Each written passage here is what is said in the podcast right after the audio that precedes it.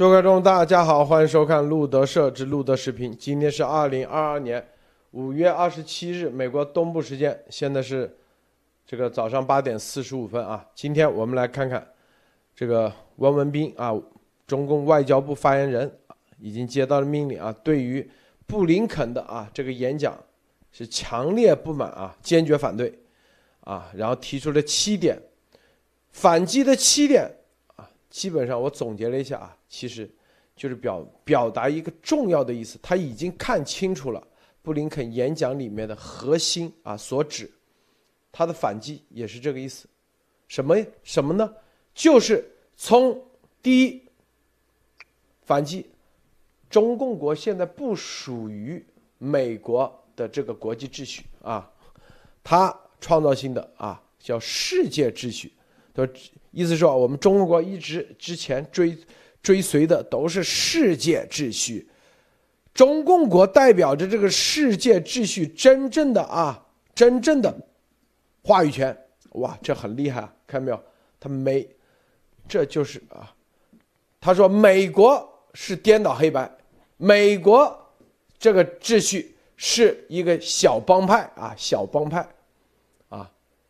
他说：“美国是少数国家制定的家法邦规，所以国际秩序这个话语权，你看布林肯，他就他的演讲就很明确啊，这个中共国啊，之前啊还在我们美国的这个国际秩序之下，怎么怎么怎么的，啊耍点小聪明啊，没事是吧？但是现在中共说胡扯，这是 昨天我们做节目就是习绝对会在这一点上啊反击。”看到没有，最根本的就是反击的，就是这个，中国啊，是吧？是世界秩序最严峻挑战者，是不是？你看他在这一个叫世界秩序，一个叫国际秩序啊，是不是？说美国的现在的这个，是不是基于规则的国际秩序？中国才是基于规则，是吧？的世界秩序，啊。所以，美国将国内法凌驾于国际法之上。所以，你看，就是在国际秩序这个概念上，中国已经明确站出来，明确站出来啊！等于说，之前它属于美国的这国际秩序啊，就现在是以联合国为基础的啊，就是以世界宪章啊，他现在就说错啊，你美国已经代表不了这个国际秩序，他才代表，是不是？第二就是价值观，所以他的。回击啊，他是从这几个点几个点，是不是价值观？他说你民主价值观是历史的，是不是啊？每个国家啊，就是中共国的这价值观才是真正代表人类未来的啊。他的意思就这意思，就是他已经站在了这个地球的真正的未来啊的选择方向，不是在在是不是就是。按照美国这几十年二战以后的这个方向，就已经他的整个的脑子已经成了啊，这个巨头巨头脑子巨头脑子啊巨头脑子之一。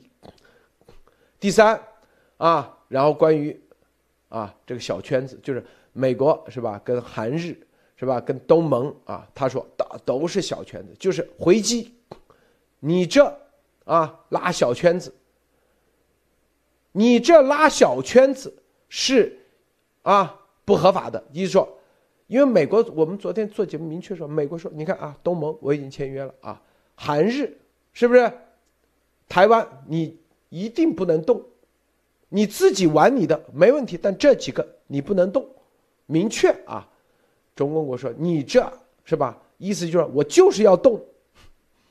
就第四点的意思就是。主张各国共同掌握世界的前途命运，是吧？大家都用上，让他自己选择，啊！但是他的意思说，我来颠覆你日本、韩国，我来颠覆你台湾，我来颠覆你东盟，让他们，啊！你用你的方式，我用我的方式，你用你的国际秩序方式，我用我这个假片头、邪恶啊捆绑，然后就跟现在在所罗门群岛一样，接下来对台湾一样，是吧？是不是？就这意思。就第三点，他的回击就是东盟，就这第四啊，第四点回击就这意思，告诉你说的韩日台湾啊没门，我一定要动，一定要拿过来。东盟也是一样。第四点其实就是告诉美国，啊，因为昨天的那几点我们做底下节目明确的，它传递给中共国的意思就是，你愿意搞你的秩序，你去，但这这些国家你不能动，啊，是吧？第六点也是一样，涉啊涉台湾的问题，是不是？然后第啊第四点啊第四点里头，以及啊第五点主要就是。啊，第四点、第五点重要的就是印太战略，印太战略，是吧？这就是说，你看美国炮制印太战略，裹挟地区国家围堵中国，是不是？啊，然后就是具体方式、具体操作方式，说美美国是胁迫外交，是吧？美国昨天啊，布林肯的演讲就是就是中共国用各种方式，是吧？然后所谓的一带一路实际上就是胁迫外交，是吧？啊，用这种帝国主义扩张这种方式，他说美国才是，就手法。他说美国霸凌、霸道啊，意思说，就第五点意思就是说，接下来各种手法啊，你没有资格说中共国的手法，因为未来啊，它一定是滚装船，拦着黄海，各种沿路啊自由航行。这个第五点就是自由航行的事情，是不是？我们回头，中共用这这招，你无权干涉，是吧？无权干涉啊。第七点，美方口中说的竞争，实际是泛化国家安全概念，大搞非法单边制裁。第七点啊，意思很明显，是不是？就是说，可以没问题，怎么开干怎么干。他意思说，美方口中所说的竞争，实际上实际上就是战争，啊，就是啊不明说的战争，不明说的冷战，啊，其实就这意思。中共也明确了，啊，也明确了，啊，是不是？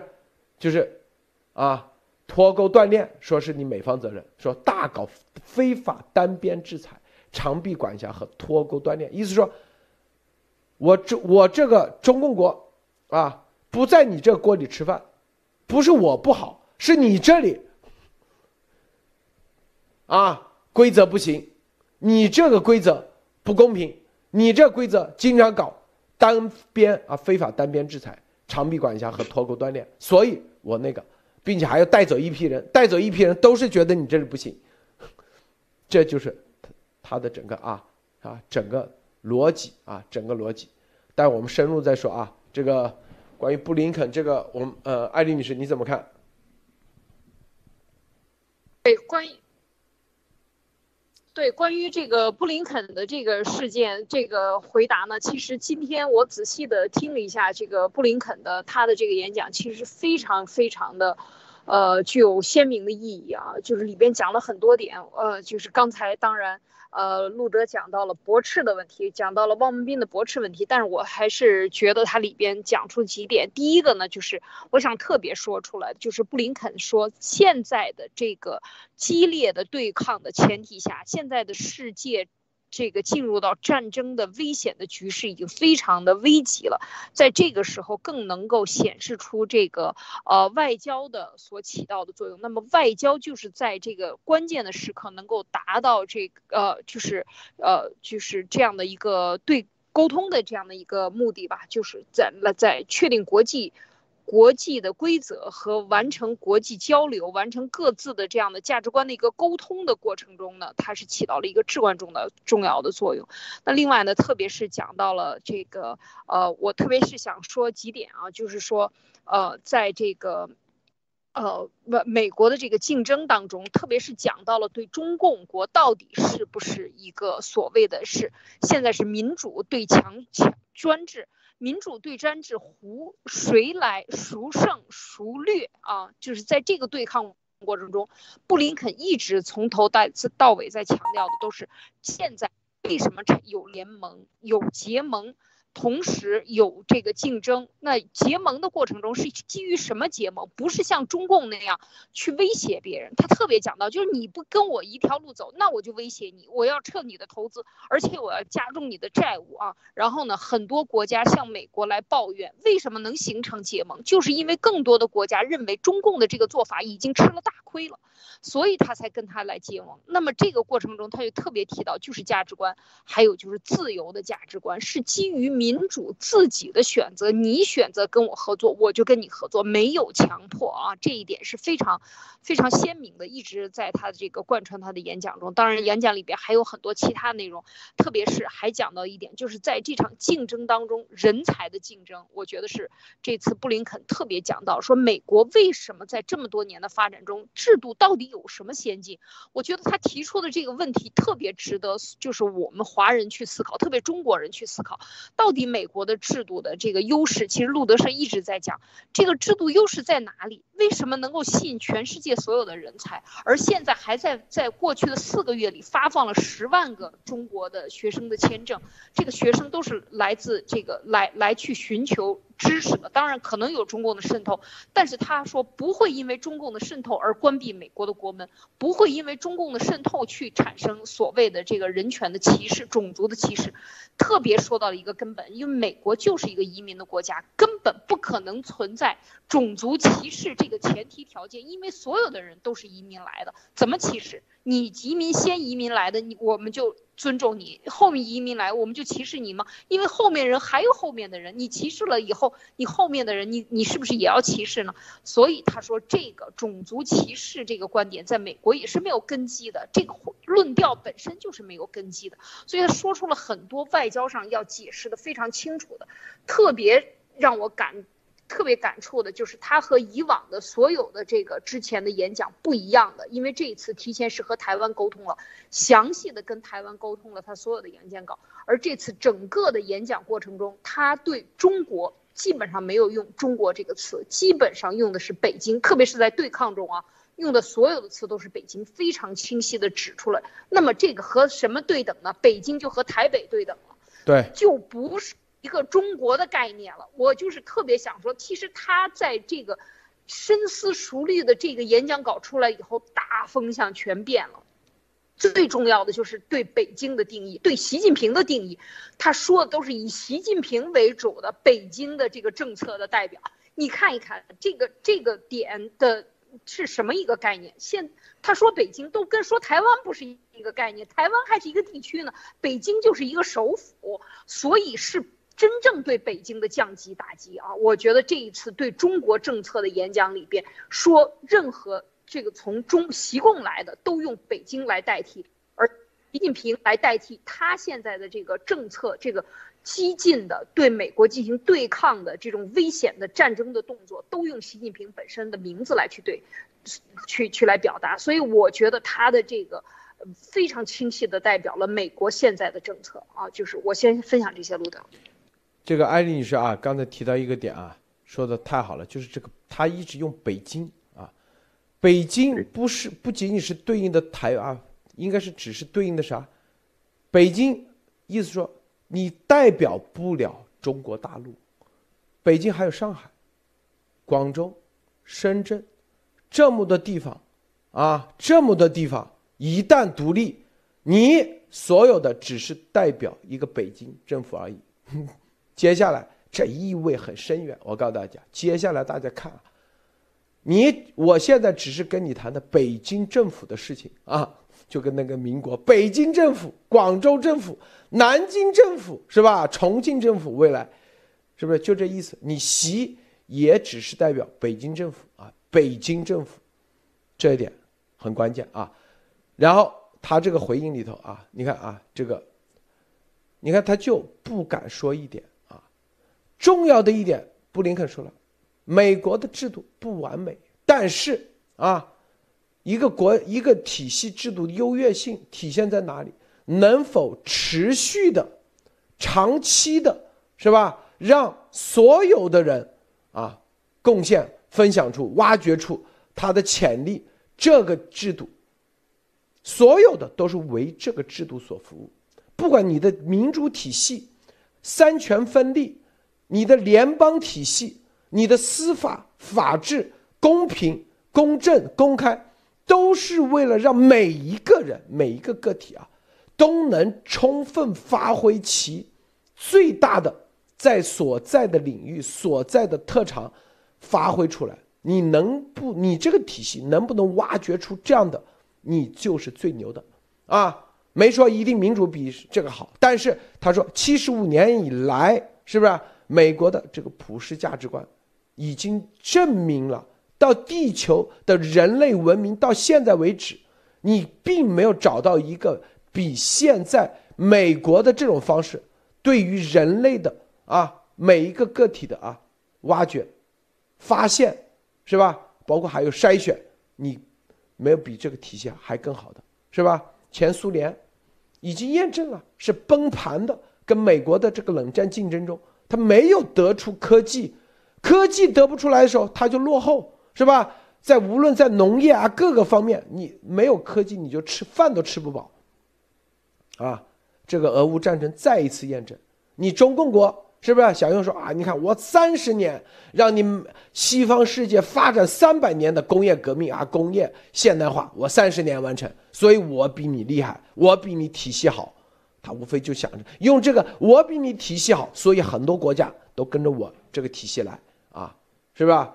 他主要打的就这个牌。比如说他无论去啊中非、南非，是吧？这些国家甚至东南亚国家，意思就是说啊，美国这个。是不是有它的地理优势？是不是两边是大洋啊？北南北无强敌啊！一战二战赚了钱，赚了战争财，所以这个基础上，啊，才可以到现在这地步。如果没有这个，他一说他啥都不是，是不是？我们啊，他一说我们中国啊，在中共的领导下，是不是在这种一穷二白啊，啥啥都没有？短短为啥几十年？就是因为体系好。制度好，因为是中国共产党的领导，一党专制，然后用这种列宁式组织，是吧？布林肯的例子就说，你这个啊，列宁式组织一组组织一党专制，在尼克松访访问你们之前，你们是饭都没得吃，是吧？贫穷饥饿，是不是？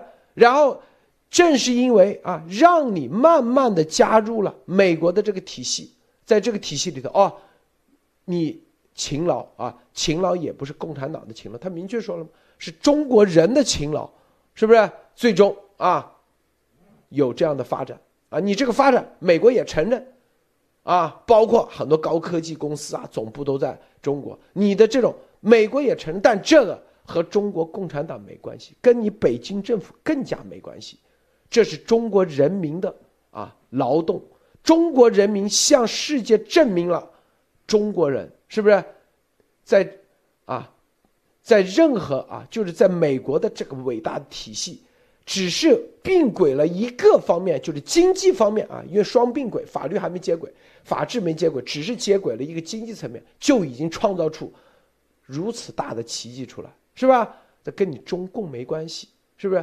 这证明了，他就说了，这是中国人民的那个啊，但是你中共你想绑架这个。你北京政府想用这个证明你中共的体系能够取代啊，成为这个地球的一极，并且成为人类未来的方向，没门你看这里头啊，我们两个伟大的国家没有理由不能和平共处，共同分享和促进人类进步。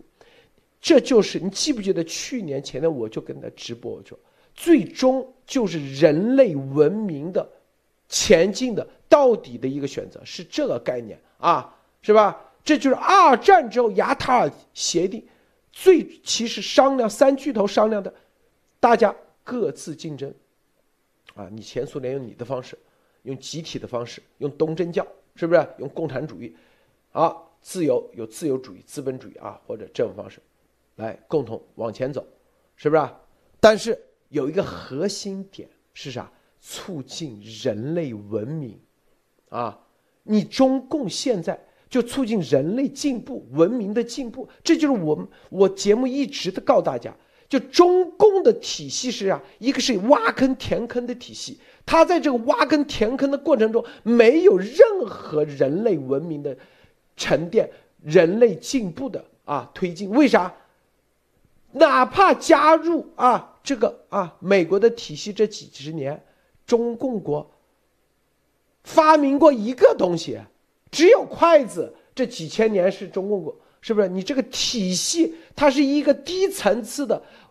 来回的这种啊啊，没有发展出科技，没有发展，更重要的是人类文明的进步，没有结晶出重要的啊，保护每一个人的最重要的人权这个概念。人类的进步就是人权的进步，人类就包括人，不是你中共的人民，是不是？所以你看布林肯。昨天说，这就是今天讲话要点所在，推动人类进步，为我们的子孙后代留下一个更和平、更繁荣、更自由的世界。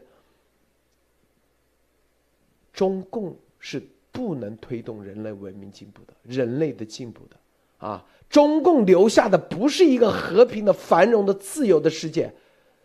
到现在，谁看到了中共留下了？自由吗？留下了繁荣吗？是不是？未来啊，美国，他如果不跟美国体系走的话，你看他还会不会繁荣？你看他会不会和平？啊，你现在是北京政府，接下来上海政府是吧？广西政府、广东政府啊，各个地政府全都出来了，你有和平吗？你现在的和平是美国国际秩序认可的情况下，说白了，你只要一。一走出这个门，啊，你的所有的政府的合法性就不存在了。你现在的合法性，说白了，任何一个地方宣布独立自治、独立自治的时候，美国，因为你现在还在这个锅里头，所以美国说不会会不承认那个，是吧？但是只要你不在这个锅里头出去的时候，我告诉你，美国立马是吧？只要有一个地方宣布。立马承认，只要有一个地方立马承认，你还会有和平吗？不可能。所以你的这个所谓的稳定、繁荣啊、自由，从来就没有啊。就这三点是吧？这，你创建的所谓的这个体系，包括你创建的这个世界啊，根本是啊，这个二战亚塔协定之后最重要的促进人类进步。你这个是背道而驰的，所以啊，说布林肯四个字没有说，到底是哪四个字啊？高卢先生，你觉得是哪四个字啊？我觉得应该是，就是搅屎棍子，搅屎棍子。那我先说一下，我那我先说一下吧，就是说，就你看，就是结结合这个布林肯这个先生说的啊，就是说当时啊，就是。中共啊，太祖毛泽东就是毛躺平，因为他不是躺在那个水晶棺材里嘛，就是我管他叫毛躺平。他在一九四九年十月一号的时候，就是大陆沦陷日的时候，他自己站在北京天安门也说了，就是中央人民政府成立了啊，在北京。那么布林肯在昨天，布林肯先生在昨天这个演讲里边，他明确就是点出了那个北京，那么其实就是点的这个中共它政政权的这个执政的合法性。他特意点名北京，就是中共政权在外交场合的这个发言呢，就是把你从外交层面这个合法性，我个人觉得是先给你他否定了，因为他这个布林肯先生他是代表了美国外交层面的啊。同时呢，呃，布林肯在会后呢，他也宣布美国国务院啊特别成立一个中国之家的这么一个小组，那么这是由一个啊整个呃机构外交官组成的一个团队，将协调美国相关政策以对抗。中共的啊这个全球野心，所以说呢，中共啊才是这个世界秩序的和体系的这个破坏者。大家再看一下，就就是啊，就是今天的这个中共外交部他说的这个外交照会的意思，其实解读过来就是什么意思？就是说中共对美国的这个表态，意思就是美国你们联合盟友啊，打我们中共，那么并不是我们中共如何欠揍怎么该死啊，也不是因为我们全世界放毒，也不是因为我们经济支。从经济上和军事上支援俄罗斯入侵乌克兰的，啊，而是你们美国和盟友啊嫉妒我们，中共啊，嫉嫉妒我们技高一筹，呃，各方面都是赢麻了，你看不过呃，就是我们中中共发展的好，这才是这个这个就是呃，就是外交部他们解读的意思，就是呃，给墙内的百姓一个假象，就是我们中共啊，就就是好的，美国都是坏的，我们做的都是好事，他们只是看不得我们发展，就就这个。好，谢谢卢德先就是说啊，这个啊，这个四个字啊，大家觉得是哪四个字？是不是啊？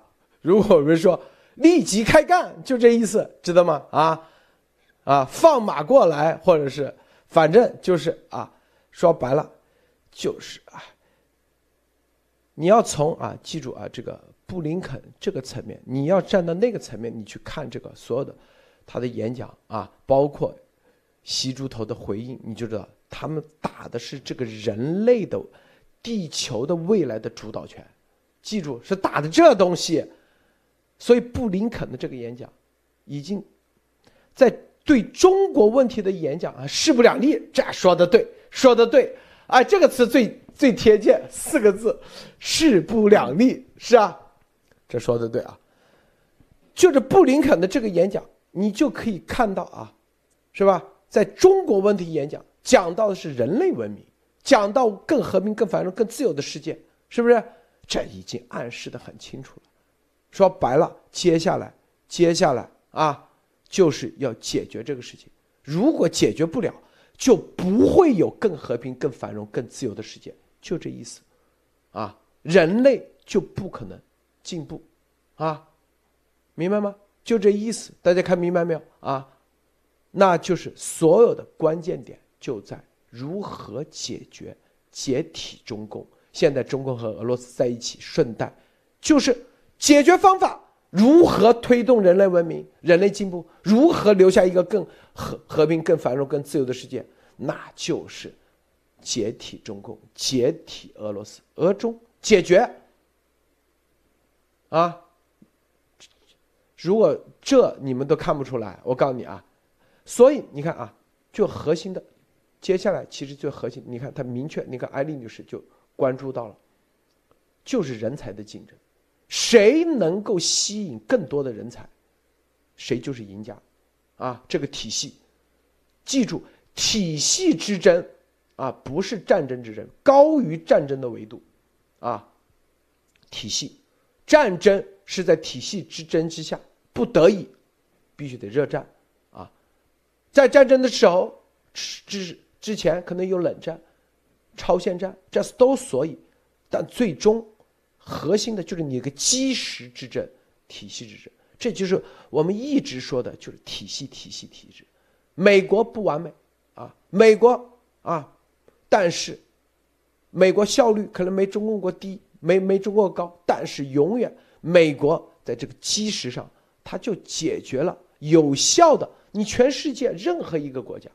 啊能够像美国这样不同的种族，啊，是不是？不同的地域、不同的宗教、不同的国家，甚至不同的啊价值观，哪怕你是啊左派右派，都能够和平相处，共创文明。这种伟大，你在哪里去找？你现在全世界啊，无论德国啊，它的这个机械能力多强，但是很单一；英国很单一，法国很单一，日本再怎么那个很单一。二战是什么呢？二战是一个单一的，啊，德国就是很单一，他讲种族主义，就我这个日耳曼民族是叫单一种族，日本是。单一大和民族就单一的极致的体系，跟美国这种多元化的啥都有，自由主义竞争最终这边赢了，是不是？好，前苏联是吧？他就不讲单一，他也讲多元化。你看，古巴也是共产主义国家，中国、好朝鲜各个种族、各个民族他都有，他也学了美国那时候，但是。他走共产主义，走计划经济，不走自由主义，啊，几十年下来搞不下去，看到没有？就是每一，就是美国的每一个凝结出来的这个，它都是啥？死了多少人凝结出来的这个东西，啊，是不是？二战先跟纳粹日本竞争完，哦，原来多元化绝对在和单一竞争的时候，多元化是胜的，那是死了多少人？冷战是不是？你是走资本还是走政治啊？就是共产主义嘛，中基本上就是是不是啊？所谓的其实就是以政治，是吧？计划一个是市场化，一个是自由，哪个？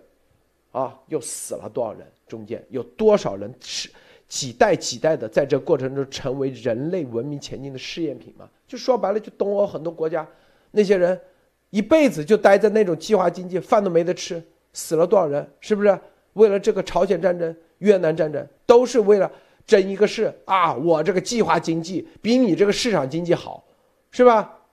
我这个啊，这个未来实现乌托邦共产主义就比你这个市场经济好，最终结果是吧？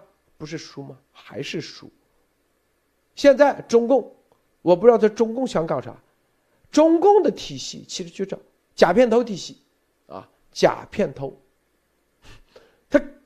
根本没有任何的啊，一个这种，你说叫自由主义，它又不是自由主义，是不是？叫多元化，它又不是多元化；叫共产主义，它又不是共产主义；叫儒家思想主义，它也不是。所以它基本上我觉得就是假片头体系啊，假片头体系，脸皮厚心肠黑体系，就这啊，包装成，说白了就是。包装成啊，这个就像 NBA 在国内叫 CBA 一样。你看，未来我 CBA，他回头说，我比我要取代你 NBA，啊，谁是我 CBA？我从来没选你 NBA 啊。他就这样回头，就是否定一切啊。一旦啊通过假片头的方式获取一定利益以后，他就要否定过去的一切，是不是？然后最后。啊，要主导，就是挖掘人类的邪恶，它就不是人类的进步，人的每一个人的贪念就在假片头里头，它可以给你挖出来，挖出来就不会不是推动人类进步，所以你看啊，这里头，所以我们提出的是吧，就是中共的这个假片头体系建立在啥？建立在就是威权、恐吓，是不是？更重要的是啊？就人就是奴隶，最终，最终人就是奴隶。所以，啊，我们为什么丫丫啊推出独立宣言运动？天赋人权，每一个人，你只有自己是人之后，你才可以真正融入到这个人类进步的这个体系里头来，你才啊会发现原来。你是一个宝贵的人，人才，美国是吸引你的，否则，你就是给他们啊当炮灰的奴才。说的好一点，就韭菜，到后面就炮灰，啊，稍微用给你重用了，就是铁铜墙铁壁啊。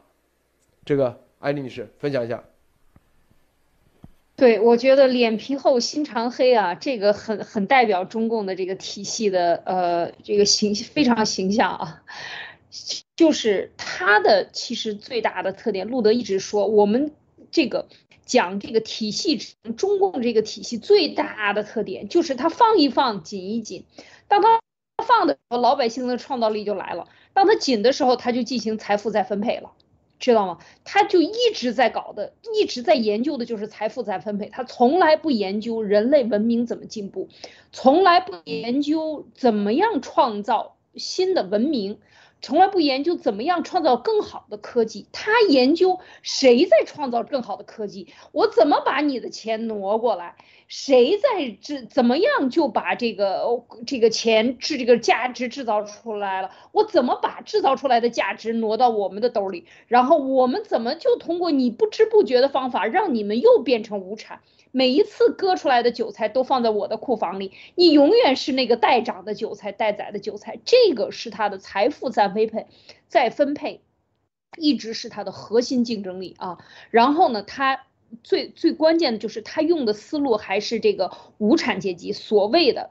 无产者所谓的闹革命，所谓推翻一切秩序的这些列宁的当时搞革命的这一套东西，呃，用来用它来管理所有的事情。所以一直他即便是无产者，他有产了，他也是无产者思想，所以他永远在打破，永远在斗争啊！因为他如果不斗争，他活不下去，因为他就是带着斗争的基因活下来的，所以就像习一样。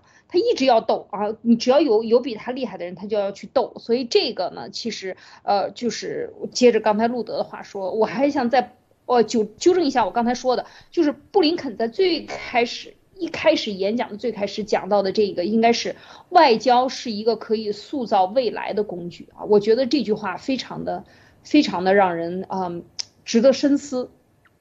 那么未来的标准是什么？啊，就是他讲的是收入的增加，人民人民追求什么？无非追求收入的增加，人权更好了，我更自由了啊，然后我的生活状态更好了，这个世界更加的繁荣，这是未来的标准，是每一个制度、每一个国家都要去追求的，要改革的方向。而这个外交的手段就是塑造塑造未来，就是。用一切手段来避免这种战争邪恶的发生，来真正的让世界走入一个更好的前景。所以我觉得他对这个的解读呢，确确实是可以讲出来，是真的是一个大政客，呃，对这个站得非常高的一个角度。另外，他还特别讲到了中共一直说美国的制度这么不好，那么不好。那么他特别讲到了一点，二战之后最大的特点就是赋予了人民权利。让人民来决定自己的政府，不是由皇权来决定人民怎么活着，而是人民改变皇权。最后，即便是英国这么大的日不落帝国，都变成了这个君君主加立宪，是吧？然后呢，这个议会等等这些制度全部出现，它的最终的目的是，那就是布林肯里边讲到，他说这不是西方的制度哦，这是全人类、全世界的理想。是人人都要向往的制度，所以这个中共他在制造的语境里边，我就是想今天还想特别提到了几个，布林肯纠正中共的语境，就是中共先给你画地，先给你画出一个游戏规则，你不知不觉就钻到他的套里去了。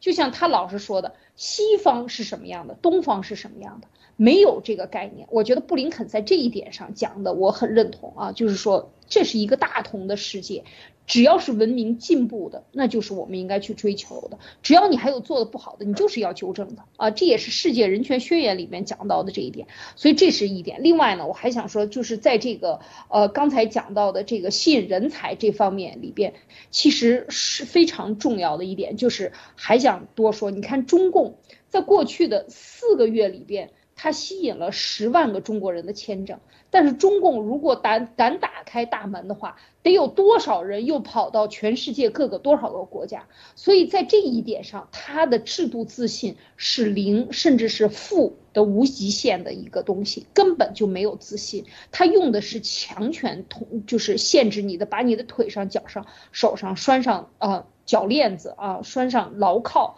让。让你走不出去，才才有的这样。所以真正的自由的竞争，讲到这一点，就是说这种制度为什么他有这种制度的自信？他也一直在问美国为什么有这些东西，为什么能创造这么多财富？一百年前讲到这一点，我我我觉得路德社一直在讲这个。一百年前如果说财富的概念是土地和这些资产和金钱和货币的话，现在的这个二十一世纪。真正的财富就是人才，所以我们就讲的，我路德是一直在鼓励的，大家真正的要独立出来，要有自己的，把自己中共把你脑袋上砍掉的那个百分之二十的创造力和你的独立思维还给自己，这才是世界。连布林肯都说，未来的财富是人才和人才带来的潜力。这是无限的。那么每一个人，我们想一想，我们最近一直在讲到的，我们每一个人，中国人的勤劳就不要说了，创造力也不要说了，加上他的那个独立思考和不为中共服务的这个精神，可能你的无限创造力全部都有了。所以我觉得在这个过程中，什么才是财富？也许有未来都没有国界了，有人才的地方就是国家，你就可以组成国家，因为你这些人所有的全才都有了，你可以创造无限的财富啊，你可以创造未来。所以我觉得就讲到这一点的时候，他讲到的这一个概念其实是非常前瞻的。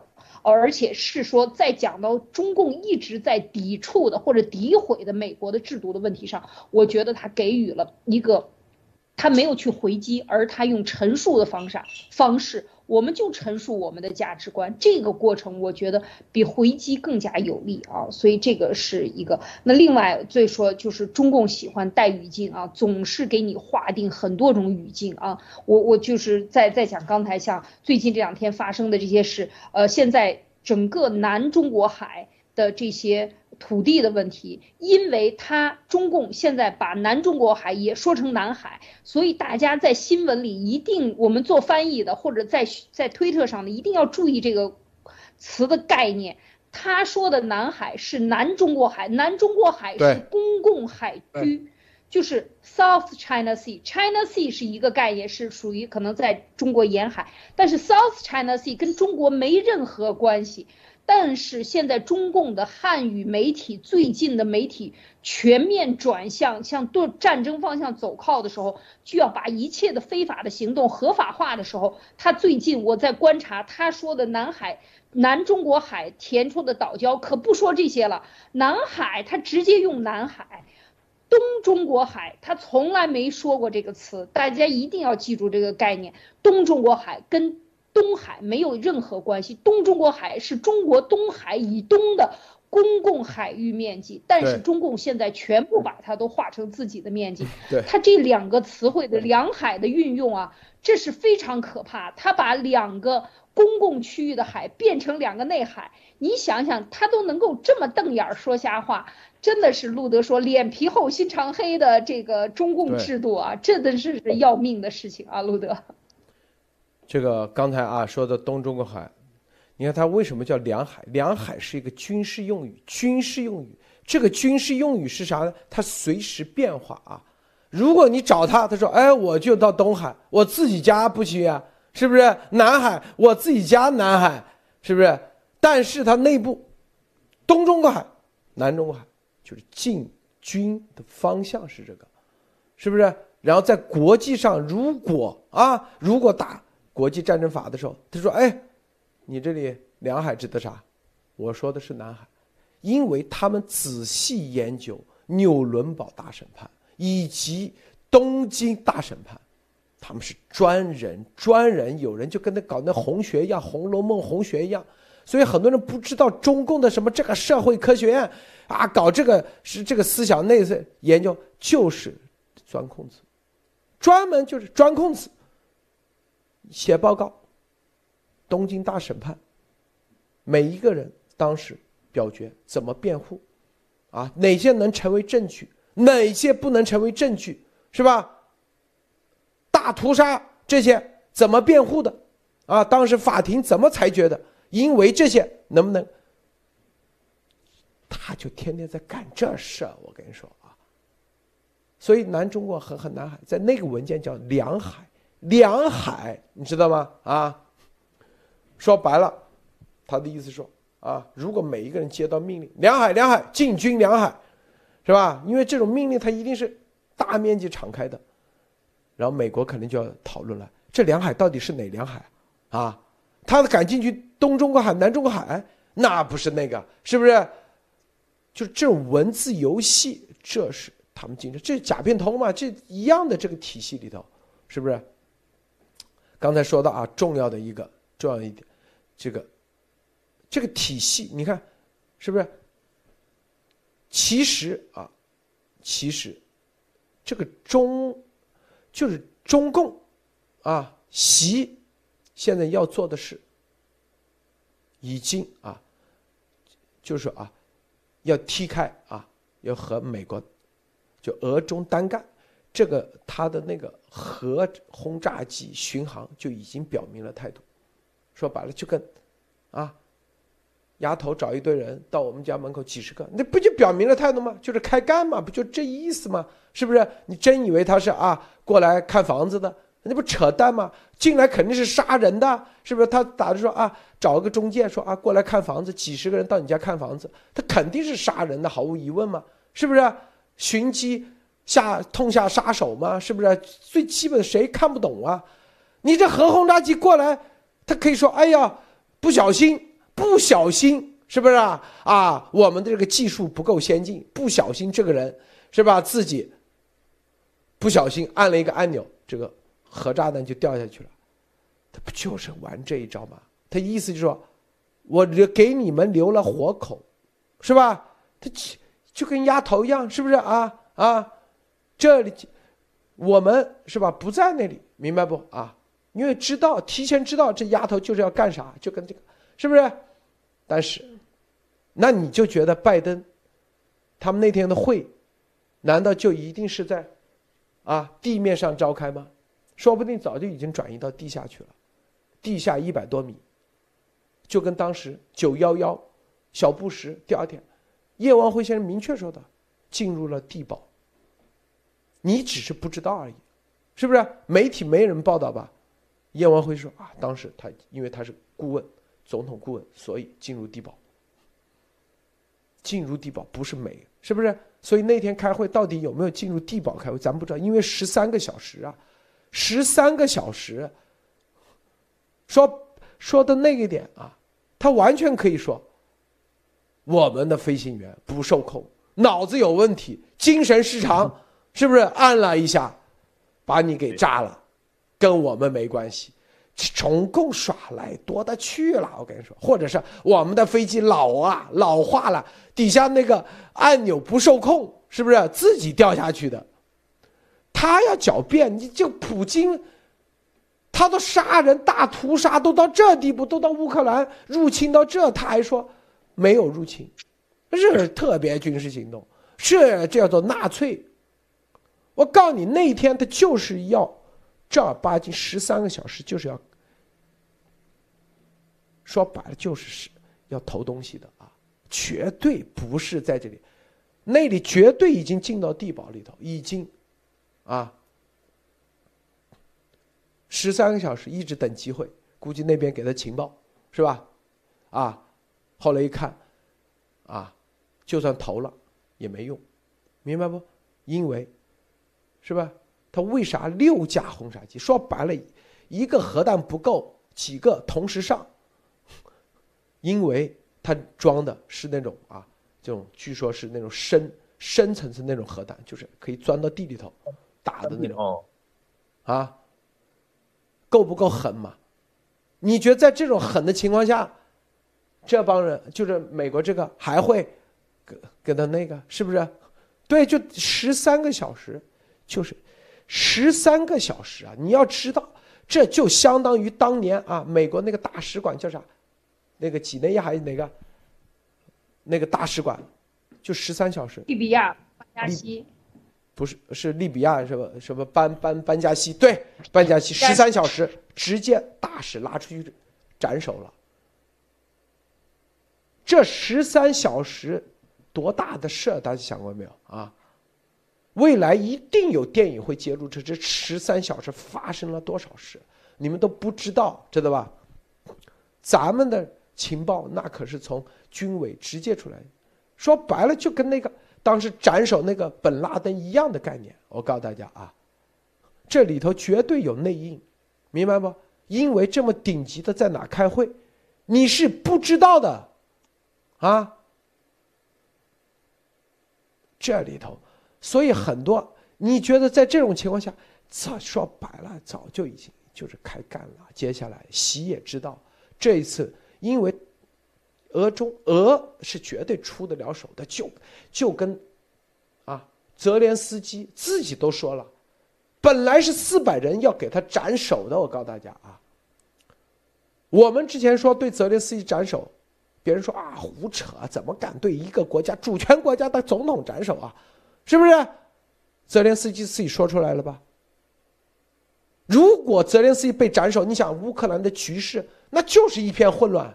我告诉你，如果这四个国家马上立马上来的副总统还说不定立马啊进入紧急状态，都可能立马就被他颠覆了，都有可能。这四个，就世界他就赢了，一次性就赢了。至于说未来到底这个啊四个总统怎么死的，怎么那个的，哎，回头舆论再来翻转就行了。他们是四个国家，这四个人都是纳粹分子啊，做了一件伟大的事情，让人类从此走向了幸福啊。做文章而已，明白不？千万不要小看这帮人的邪恶。很多人说啊，怎么可能？我告诉你，在习和普京的任何情况下，他都会可能，啥都都可能，因为他干得出来。我们之前说，俄罗斯百分之百入侵乌克兰的时候，有谁会说啊？是不是有多少自媒体媒体在那里说啊？怎么可能？台湾的一些专家啊，主权国家啊，会吗？你这就是你现在，因为你还停留在主权国家这个意识形态里，别人早已经超越了。他是一个大纵深概念，他做的啥？他要成了人类地球的未来的规则制定者，他还在乎你这主权国家？说白了，就是你的一个群里一个小群，他要做群主，你只是一个他里头的一个啊，一个这个这个里面的一个号而已，随时给你踢掉换人而已，明白不？他是这概念。你如果上升不了那个概念，你跟他们，你根本就看不清他的大纵深，出手之狠，绝对超越你现在所有的法律、法治，你的所有主权国家法治的概念，它绝对超越。就是说白了，就是你任何再跟他提法，扯淡，知道吗？啊，你不要提什么联合国法，是不是？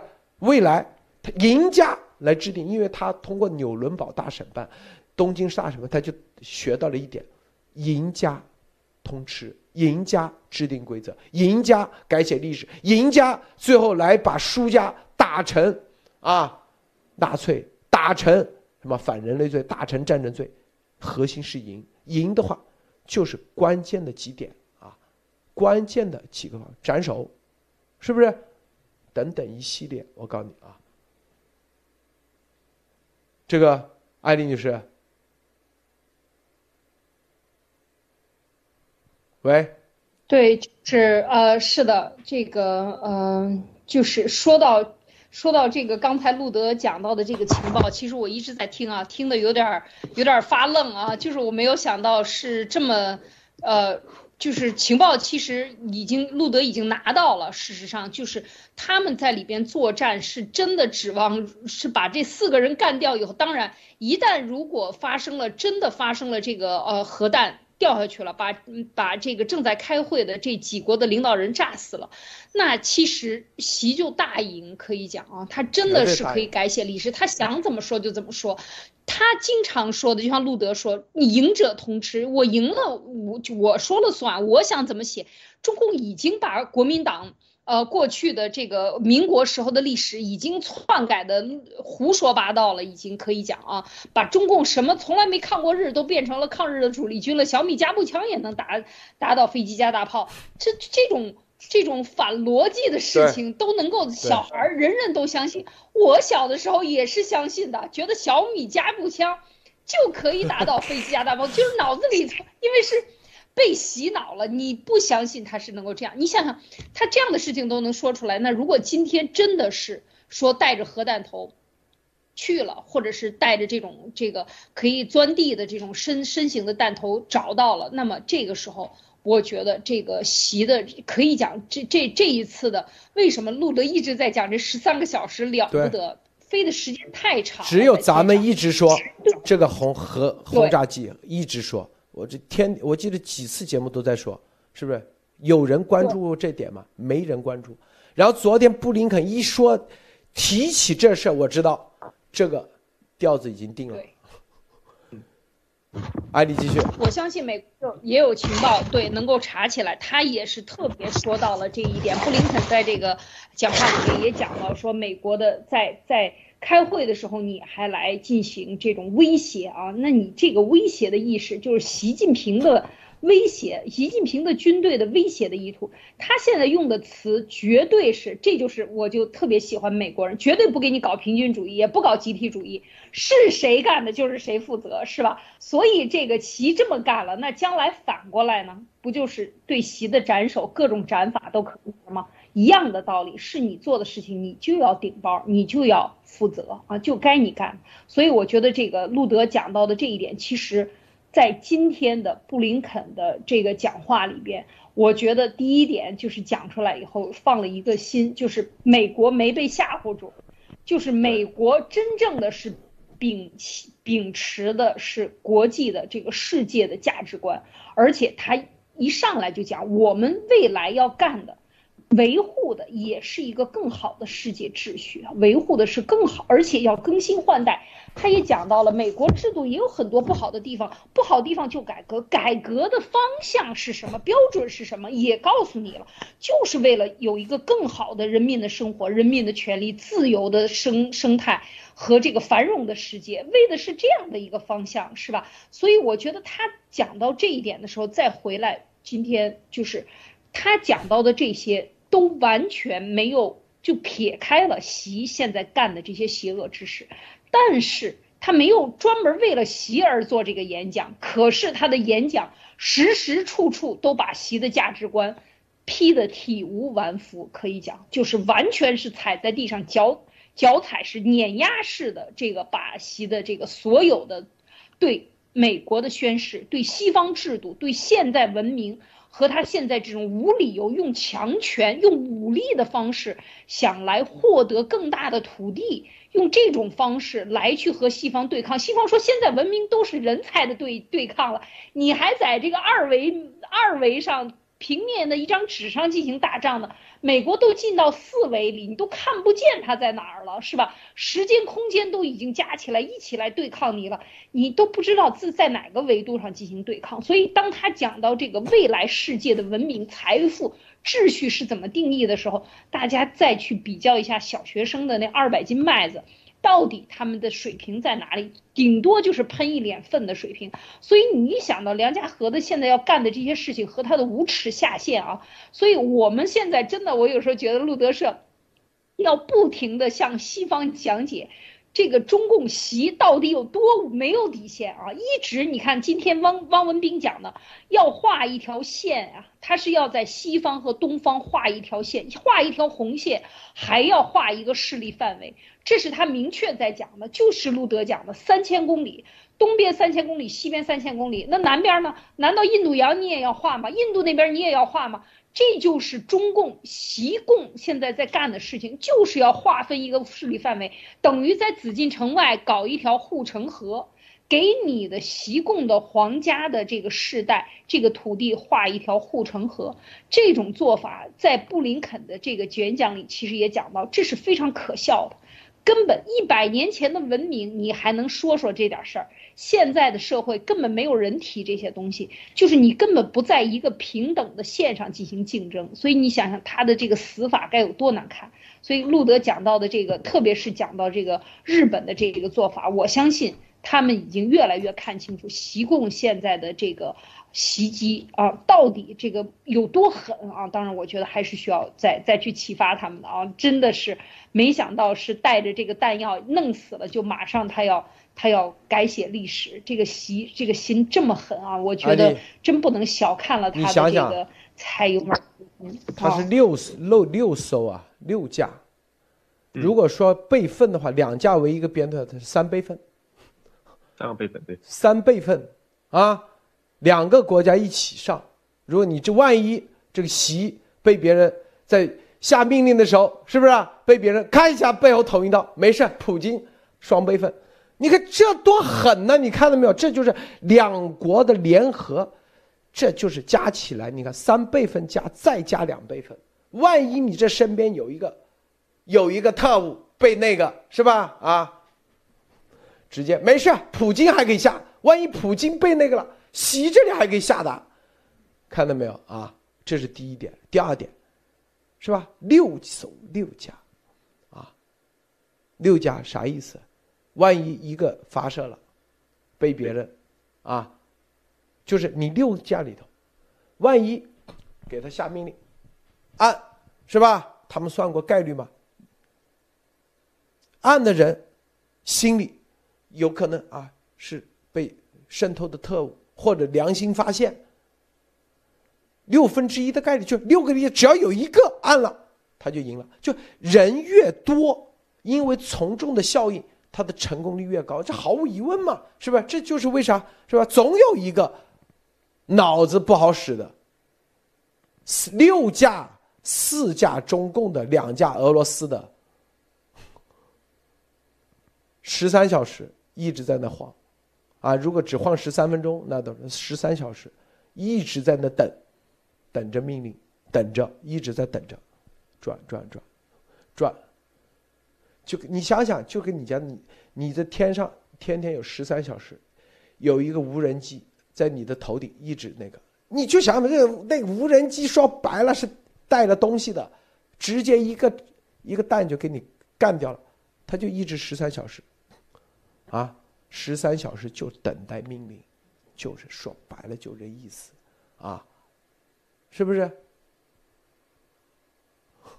但是里头一定有他们的啊！别忘了，那潘女王也跟他们在一起，是吧？啊，这里头具体的线路在哪里？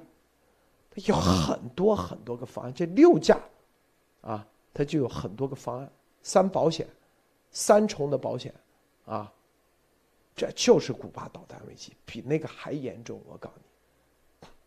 是吧？他就是要创造出这个机会，然后来跟你谈，啊，中间有一个人，估计是潘女王做中间的传话筒，是吧？没事，他们说只要只要咱们答应什么什么什么，划江而治或者划太平而治，啊，韩国啊，日本、台湾让给他们，他就不那个，是不是？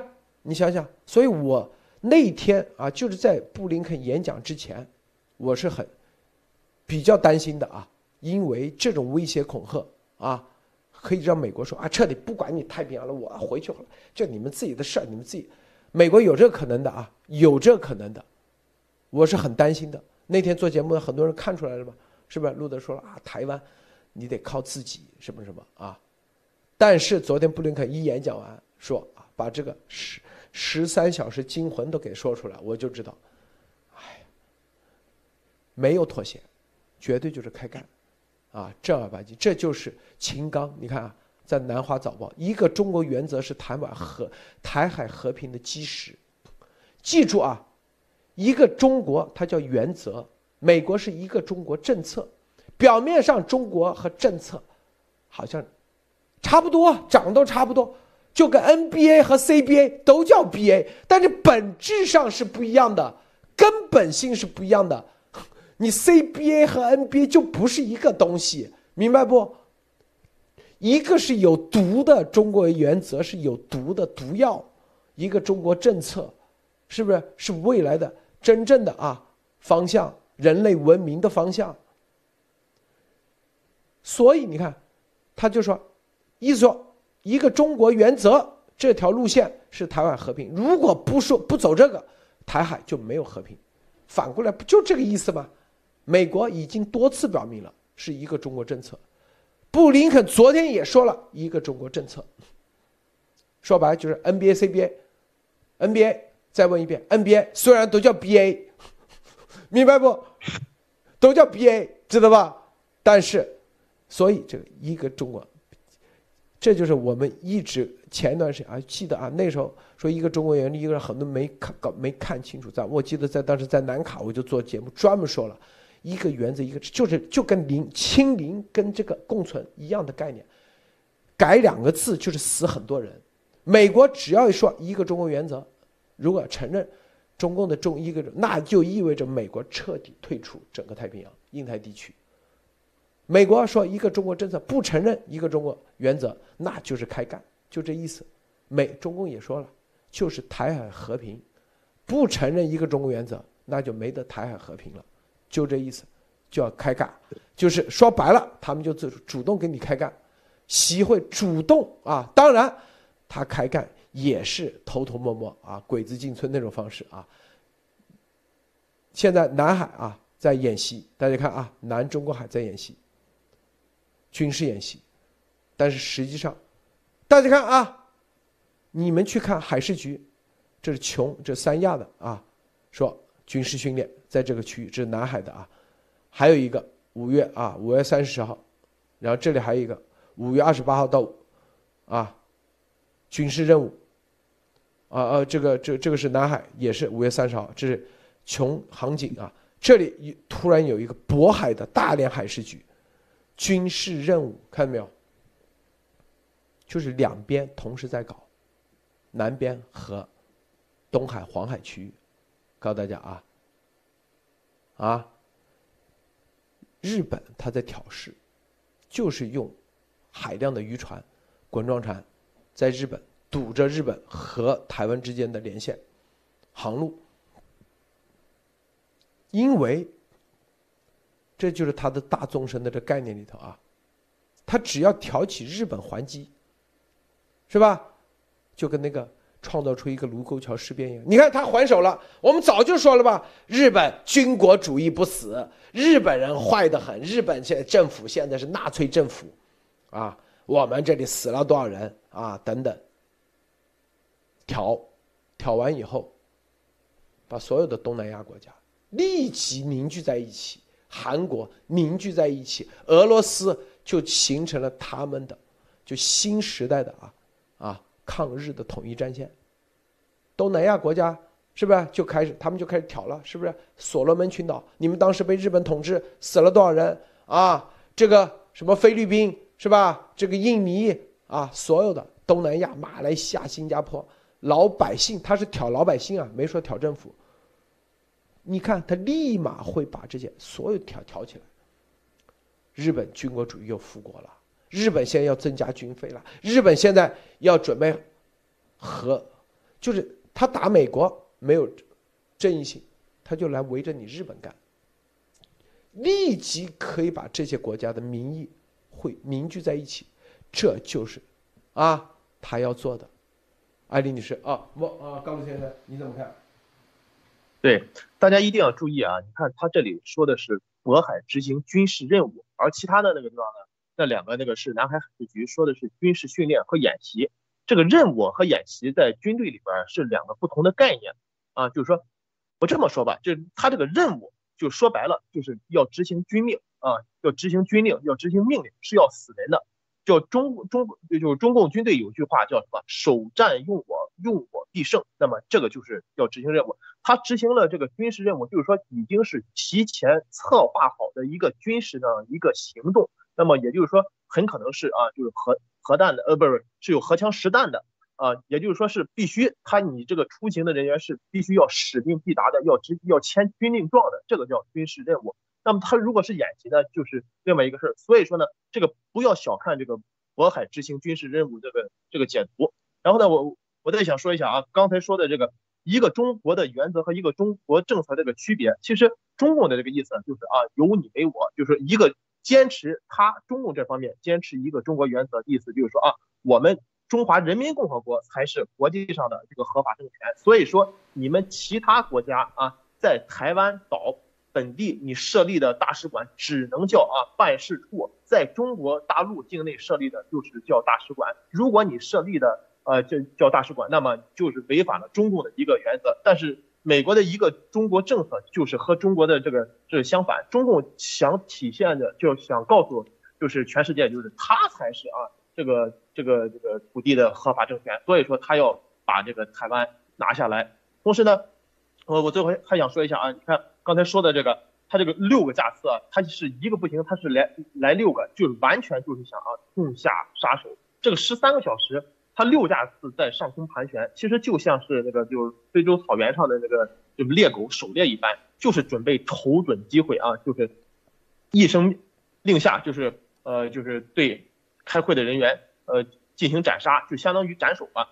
而且他使用的绝对是钻地核弹，就是有点像当时那个南斯拉夫大使馆，当时美军轰炸南南斯拉夫大使馆的时候，他是用的是钻地弹，但是这个绝对是用到了钻地核弹。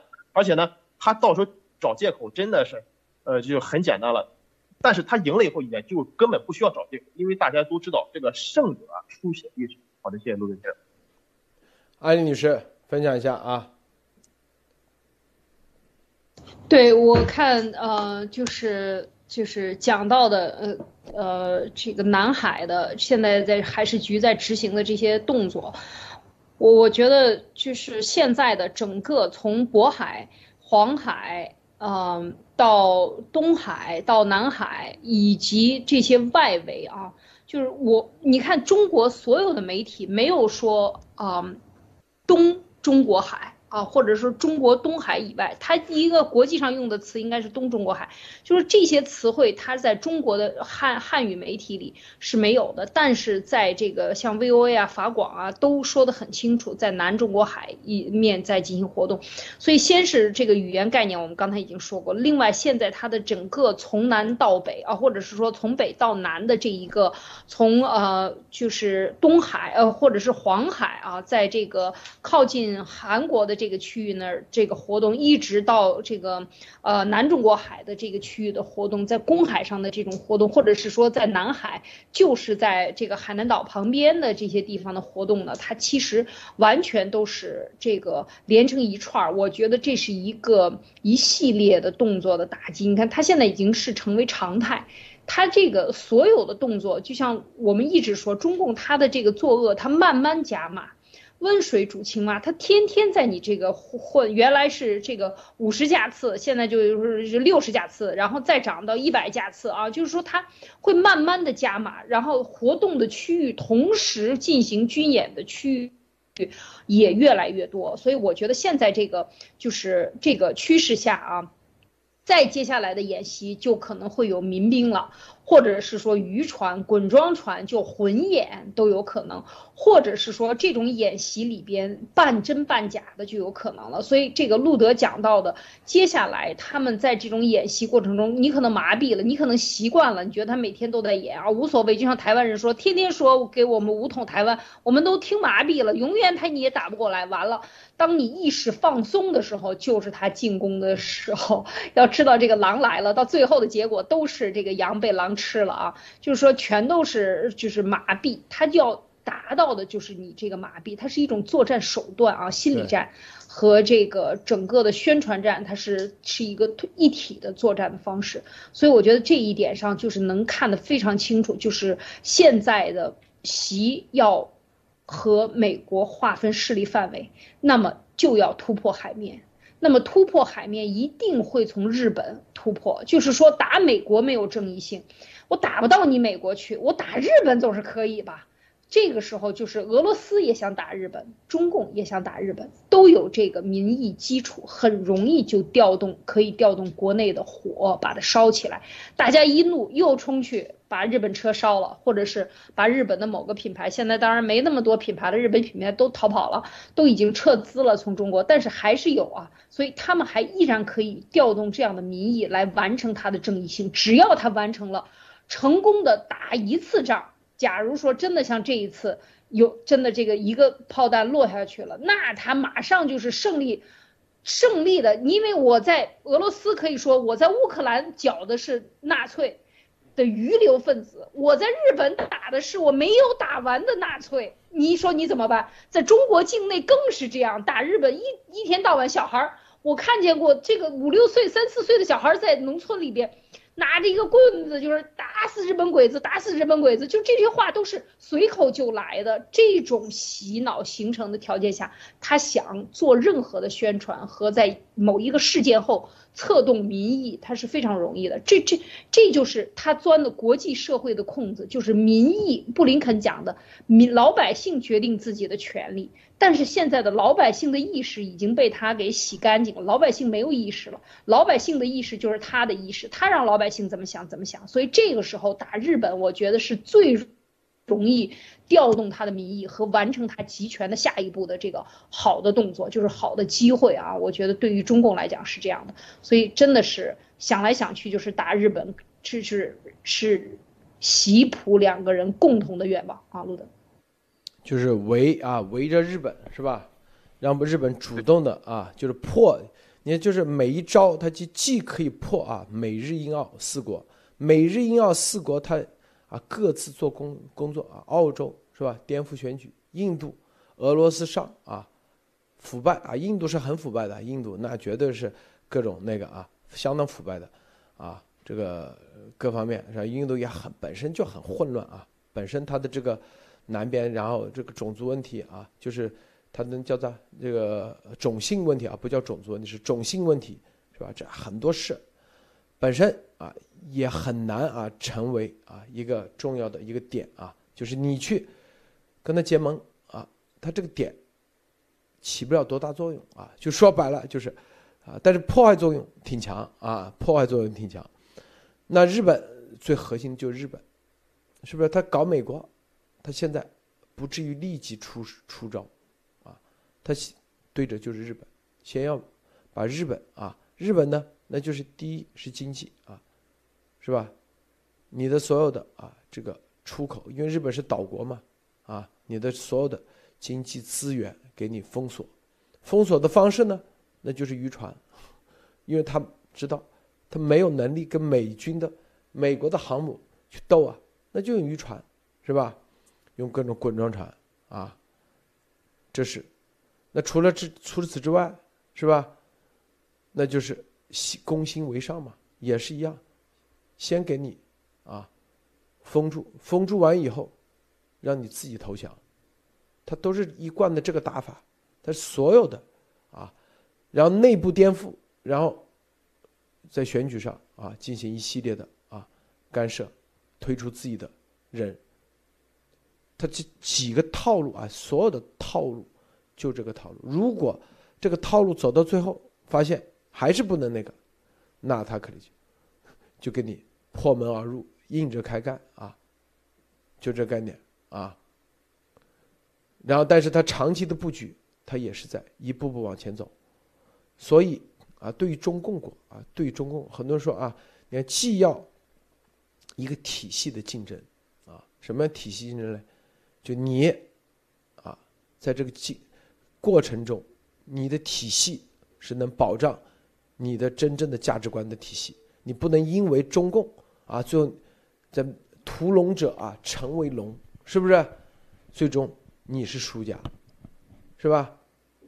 啊，然后在这里头，又包括病毒，啊，它有很多测试器，病毒、环境问题、病毒问题，是不是？然后给你挑拨，是吧？离间，啊，然后然后甚至啊各种内部的颠覆啊，这些所有的问题，你能不能消化得了？你不能抱怨他有这个问题。如果你用另外一种方式来啊把这个问题给清理掉或者清算掉，那你就成为他了。那你啊不用那个，你就跟他说白了，就跟俄罗斯一样啊，走着走着，哎，就跟他一起了，明白不？这是关键点啊。第二，那在这个过程中，你还得要有能力、实力。能力最关键，你得有 power，power 就是解决问题的能力。在同样一件事情上，中共啊这样走，你比他还厉害，比高明，还不能破坏你的本身的体系的最基本的原则，是不是？啊，否则你光喊，最终做不成事儿，那也是失，也是必输无疑呀，也是失败的，是不是啊？所以在这过程中，什么样的能力，比如说情报能力，啊，那中共发动啊动员能力，你我们有没有这个啊？中共是用他的列宁式组织来动员，咱们觉醒的能力，反动员能力，如果在动员力上你输了，就算你的体系，因为你的这个体系价值观它是一个长线战略。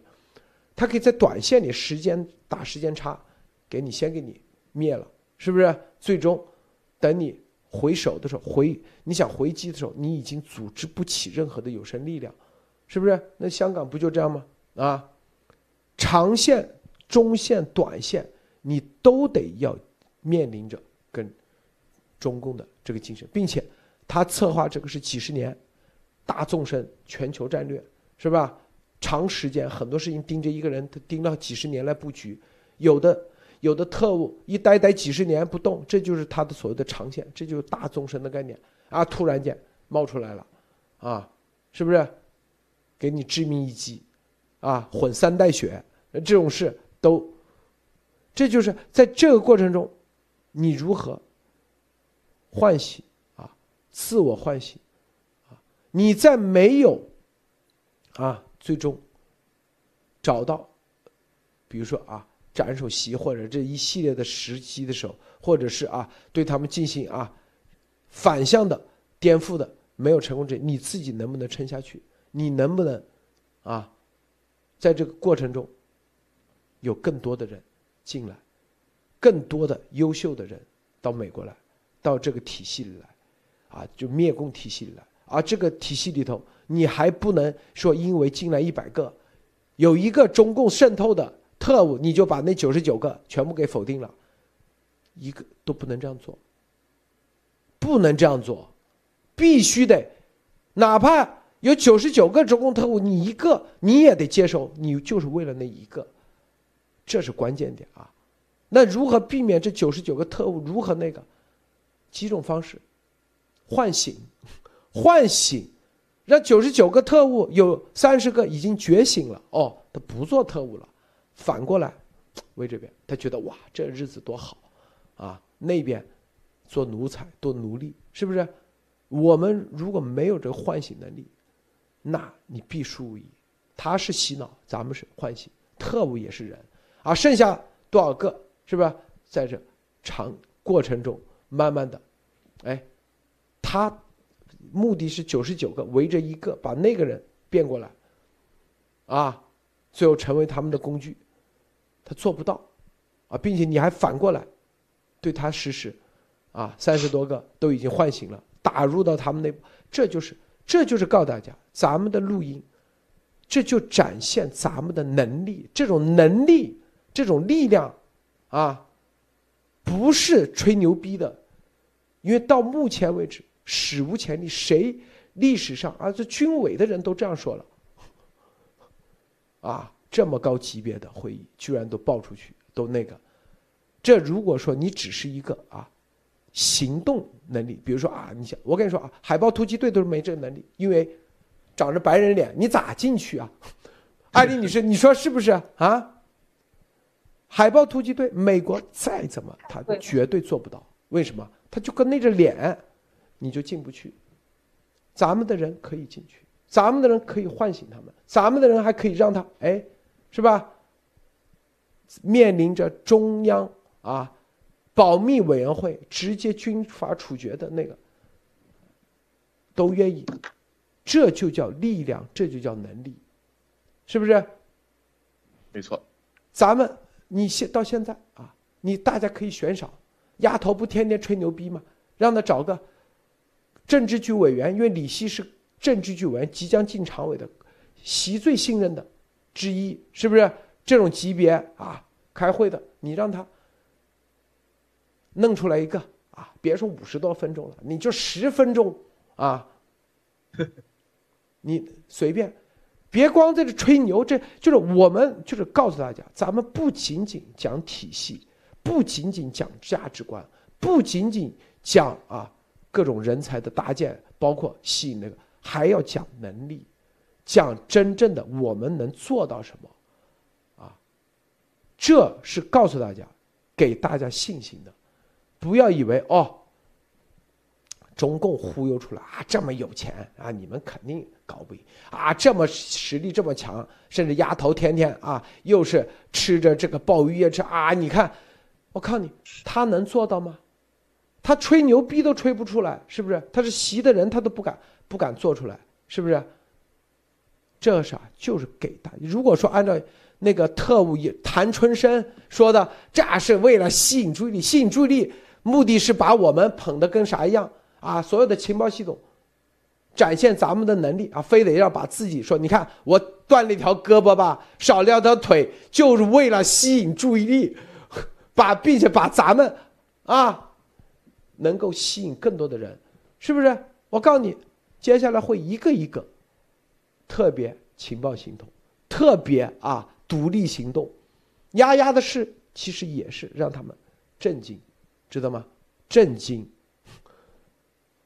后面会有很多特别行动，这些啊他绝对找不到无面人。我们在二零二零年的时候，这就是为啥严博士出来的时候，他们一直让丫头啊跟着想方设法，就是要知道路德背后，咱们路德社背后到底是哪些人，哪些无面人啊？这个太厉害了，居然舟山蝙蝠病毒这么机密的，那个时候都知道啊，明白吗？这个姚特务啊。姚特务要不要爆点他的这个更更深的料啊？爆爆爆爆，就得这样的就得爆出来。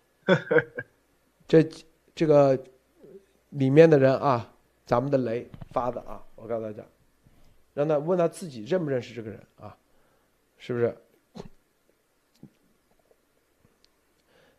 夏威夷有个海军啊，有一个特务啊，有个特务，长期的潜伏在夏威夷里头。长期啊，经常跟他对接，对接完以后就跟谭春生啊，谭春生对接。下面那个特务代号就是东珠啊，之前我们说过的，就东珠。我待会给大家啊，然后嘞，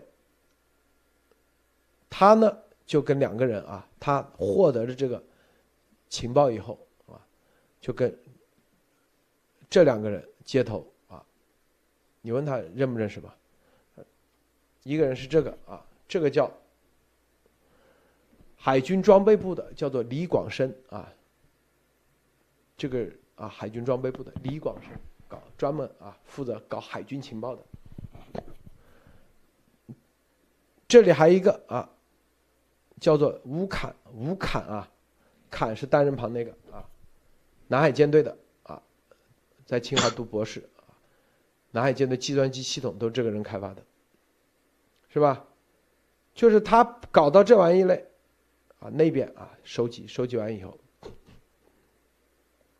夏威夷的一个基地一个间谍啊，把美军的航母信息啊给下那个下面的基地间谍就给这个谭东升，谭东升就给这两个人，啊，通过某种方式啊交换给他们，是吧？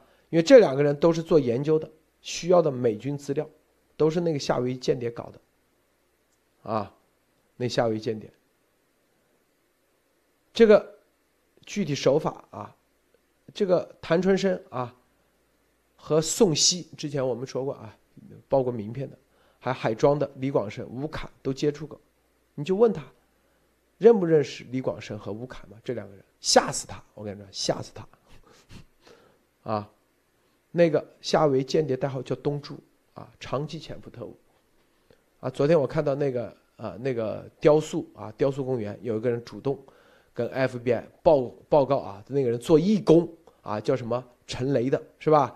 是吧主动报告，因为这抓了几个人以后，包括王王书军啊，他啪给 FBI 报告说他就是当时以义工名义潜伏到那里做给中共 做特务的。我。对，这两个李广成，就我们说的，因为你你们都不知道是谁，谁是谁啊？核心就是谭春生看完以后就知道啊，是不是吓死他嘛？啊啊！海军装备部研究院的李广生，啊，他以为他神不知鬼不觉，啥？咱们我告诉你，这个这么这种级别的，咱们都可以拿到。别说别的，你这个一个小喽啰，知道吧？就是一个小炮灰而已，是不是？啊，艾丽，您怎么看？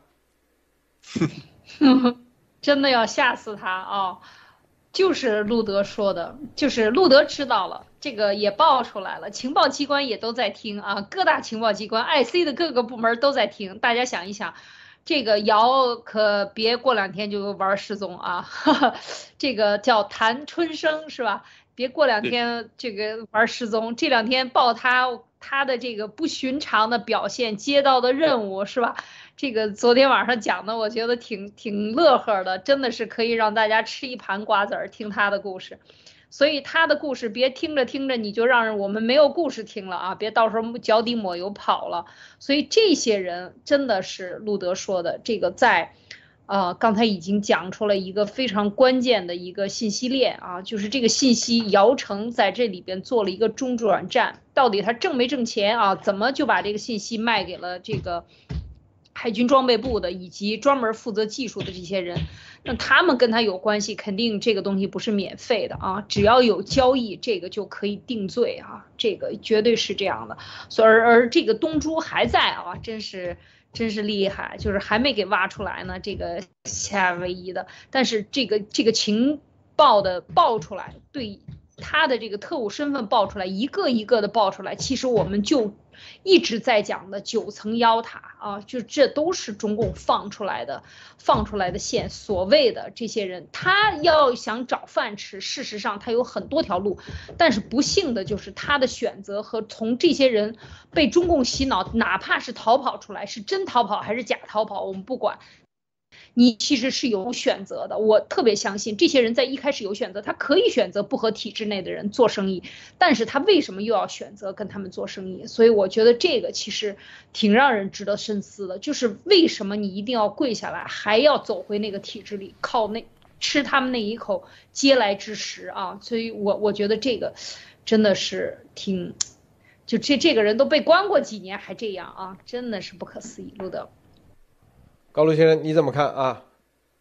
对我，我觉得就这么说吧，就是路德先生啊，就是把这些东西曝光出来啊，就简单的说就是啊，若想人不知，除非己莫为。你这么重要的身边的，就是说相当于身边的暗线都给你出来了，真的，如果是，如果是就是心理素质不好的人，别说吓尿了，就是当场吓死都有可能。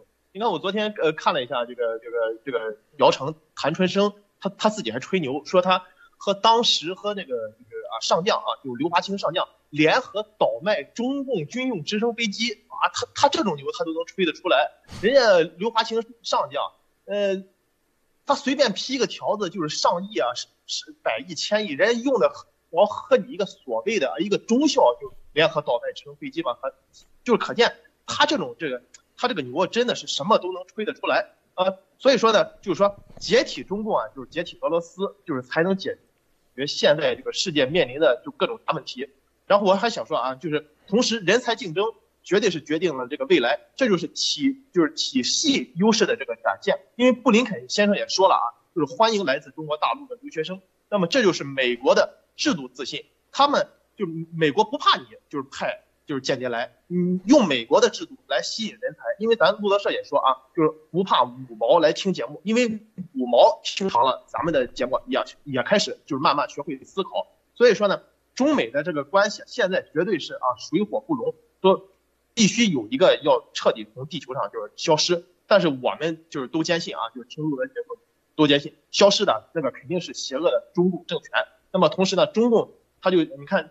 通过姚晨就可以看出来了，他就喜欢通过假骗偷啊获得技术或者名誉以后否定一切啊。其实很呃像是九幺九这个大飞机啊，呃就是一个很好的案例。他呃这个中共就喜欢说啊，这是我们自主研制啊啊自主研发啊呃这些来说啊。